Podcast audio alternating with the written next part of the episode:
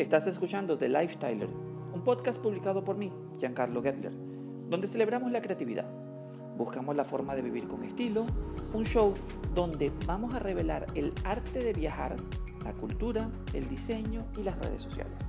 Así que no te marches, que ya comenzamos.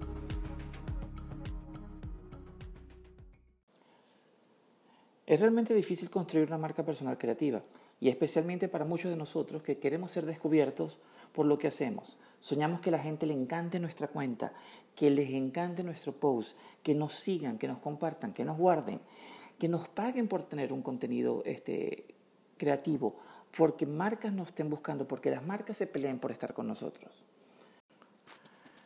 Las redes sociales es un mundo ya saturado, pero sin embargo hemos visto casos diariamente de personas que tienen una cuenta exitosa en Instagram, porque lo seguimos, porque nos aparecen en nuestro feed.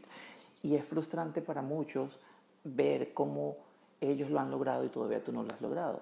O tratar de aprender lo que ellos están haciendo.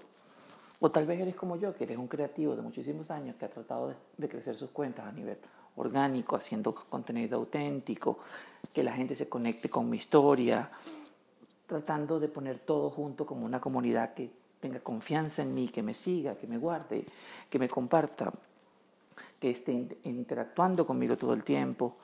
Y a veces es difícil porque también tenemos de otro lado la parte del mercadeo que nos dice, ah, crece rápido en Instagram, te subimos los seguidores, eh, consigue más like con esto, pero no es de la forma orgánica y después eso te penaliza el, las mismas plataformas.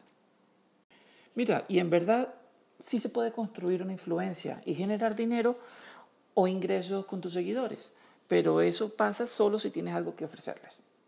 Como creativo o empresario, sabes muy bien que aumentar tus seguidores o tus clientes puede ser frustrante. Te voy a dar unas herramientas que creo que son importantes y que he descubierto a lo largo de los años y me han ayudado a entender la saturación que veo en nuestro mercado, sin recurrir a tácticas o a otros sistemas que me harán reconsiderar lo que ahora me apasiona. Déjame contarte cómo yo comencé. Yo siempre he sido creativo desde que tengo uso de razón. Desde pequeñito quería ser diseñador. Eh, yo era ese niño que siempre andaba pintando en las paredes, buscando los colores, jugando con inclusive la arena de las construcciones, buscando cómo hacer mis diseños, decorando mi habitación cada seis meses, hasta haciendo camisas para vender a mis vecinos y a mis amigos que usaba, me acuerdo, un aerógrafo y pintaba eh, con stencils. Literalmente era un nerd creativo 100%. Lo primero que hice fue tener una visión clara de lo que quería. Te confieso que me ha costado muchísimas horas de insomnio, muchísimas tazas de café, me levanto en la madrugada con las ideas, a escribirlas o a tratar de hacerlas. y creo que muchos de nosotros podemos confundirnos con la visión que tenemos cuando tenemos muchas habilidades, porque piensas que puedes hacer muchas cosas y podemos hacer muchas cosas. Y trust me, he aprendido de eso y puedo hacerlo ahora. Estaba motivado, estaba decidido, la curiosidad me estaba matando, quería saber cómo los influencers trabajaban, cómo las marcas trabajaban con influencers. Estudié las agencias de relaciones públicas, quiénes son las agencias públicas que estaban trabajando con influencers cómo era el sistema que ellos usaban, qué otras personas estaban haciendo lo que yo quería hacer para que sus redes les funcionara. Me fui a eventos, me puse afuera, es decir, salí a ponerme donde estaba la información necesaria, aunque soy muy introvertido, en un cuerpo de un extrovertido, pero creo que con eso retrocedí mi miedo por el deseo de conseguir la información que necesitaba, porque con mis habilidades yo sentía que teniendo tantas cosas y tantas profesiones, tantas habilidades, yo me sentía perdido. Y decía, soy un todero, yo no quiero ser un todero porque siempre todos te dicen, tienes que tener un solo mercado, tienes que tener un solo nicho. Pero al final, eso me hace a mí único. Y sabes qué, a veces desearía ser un poco más extrovertido y simplemente no tener miedo de lo que los demás piensen, mandar toda la mierda. Creo que hay un poco de esa homofobia interiorizada al crecer en un entorno cristiano latino que se interponía en mi camino, en mi forma de pensar, en mi forma de ser. Pero la confianza no es la ausencia de nuestras propias dudas. La competencia es la aceptación de nuestras propias dudas. Eso me acuerdo que me lo dijeron una vez en la universidad. Y si la duda va a estar ahí siempre, ¿qué es lo que voy a hacer con ella? Es lo que realmente importa. Y entonces, mi deseo fue más fuerte de lograr que yo entrara al juego de las redes de la misma forma como había entrado en otras situaciones en mi carrera. Así que con todo esto lo que quiero darte es una estrategia que te puede ayudar a desbloquear y con suerte conseguir tus seguidores, porque todos nos merecemos ser conocidos de una u otra forma y fácilmente podemos darnos razones por las que nos los merecemos y por las que no nos los merecemos también. O nos comparamos con otras personas que tienen suerte y que merecen más que nosotros. Y entonces eso nos afecta tanto nuestra personalidad, nuestra autoestima, porque las mismas redes pueden ser beneficiosas como al mismo tiempo dañinas si no sabemos controlarlas. Yo pienso que la razón número uno por lo que creo que todos nosotros nos interponemos en nuestro camino, en lo que se llama el impostor, en cuanto se respecta a las redes sociales, es que estamos siempre observando lo que otra persona está haciendo y pasamos horas recorriendo la pantalla hacia abajo sin nosotros pararnos, solamente absorbiendo y absorbiendo lo que los demás están poniendo, pero no nos damos el paso o la oportunidad de ser nosotros uno de ellos. Lo que te quiero decir es que sí, estás mirando el Instagram de alguien y ves su contenido, ves su carrusel, escuchas el audio y ves que también otras personas usan ese mismo audio.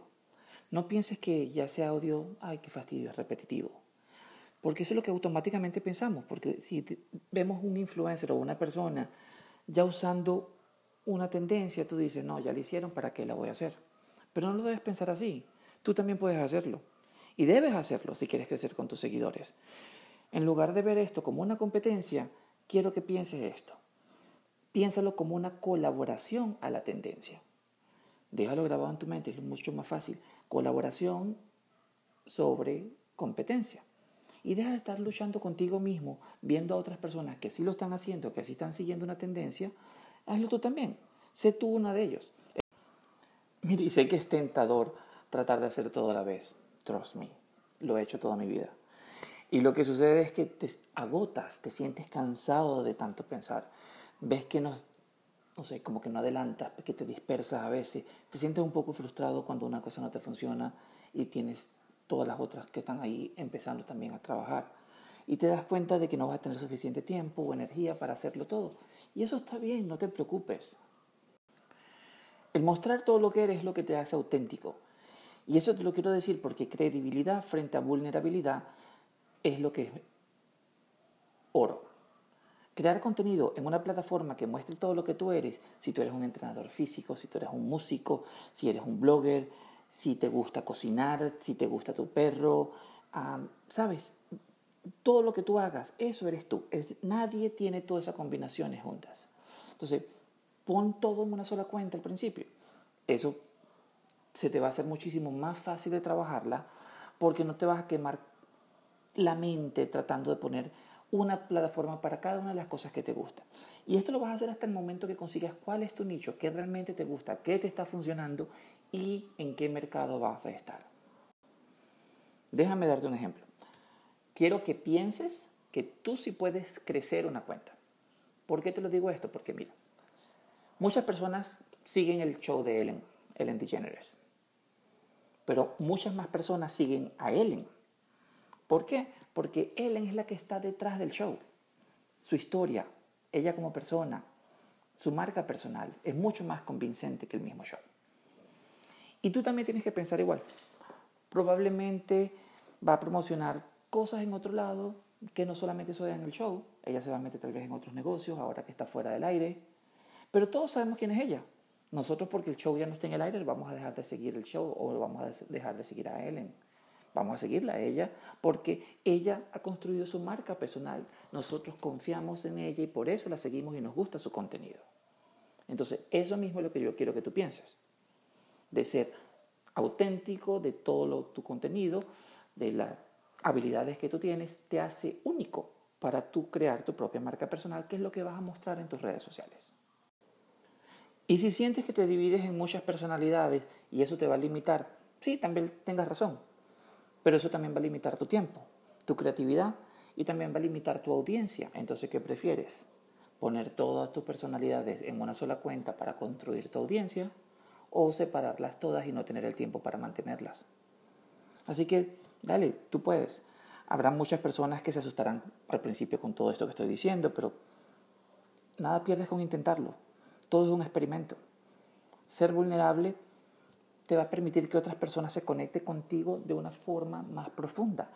Y te aseguro que esas personas que se conecten contigo van a ser seguidores fieles. Donde quiera que tú cambies a otro mercado, a otro nicho, van a estar contigo. Mire, también te voy a decir la verdad. Para crecer tu cuenta va a llevar tiempo. Eso no es de la noche a la mañana. Y se necesita una estrategia. Se necesita comprender que tu audiencia no es todo el mundo. Tu audiencia es una persona en específica a la que le hablas. Deja de intentar hacer contenido para agradarle a todos tu trabajo no es ser conocido en Instagram, sino poner y mostrarte como tú eres. Lo que estás haciendo es crear una invitación para que las personas decidan si quieren o no estar en tu mundo. Y punto. Bueno, y ahora para terminar, aquí te lo dejo todo. Las formas más sencillas para que puedas superar cualquiera de estas cosas saturadas o impostoras que se nos presentan en las redes sociales para hacer crecer nuestra audiencia de una manera auténtica y orgánica son no pienses que porque alguien ya lo está haciendo, tú no lo puedes hacer o tú no tienes la oportunidad. Fíjate en las tendencias, en los audios y ponle tu toque personal. No sientas que lo estás copiando, pero acuérdate de que estás colaborando con una tendencia.